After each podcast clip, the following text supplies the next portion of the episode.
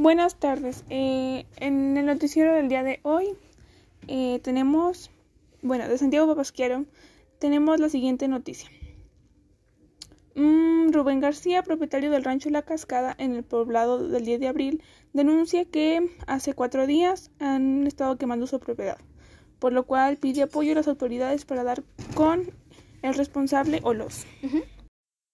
En la siguiente noticia, em, una volcadura registrada en la madrugada del domingo en la carretera Francisco Zarco que conecta los municipios de Nuevo Ideal y Canatlán.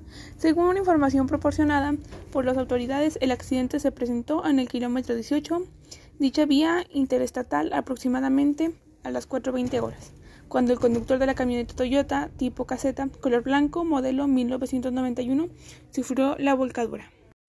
La última noticia. Eh, es el cumplimiento de 20 años de Amigos al Rescate, me parece. No, no, no.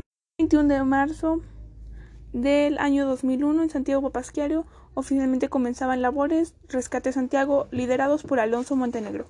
Su finalidad, ayudar a la población en diferentes situaciones de emergencia, con equipo urbano, el cual en aquellos años ninguna corporación contaba con ello. Esto sería todo, muchas gracias.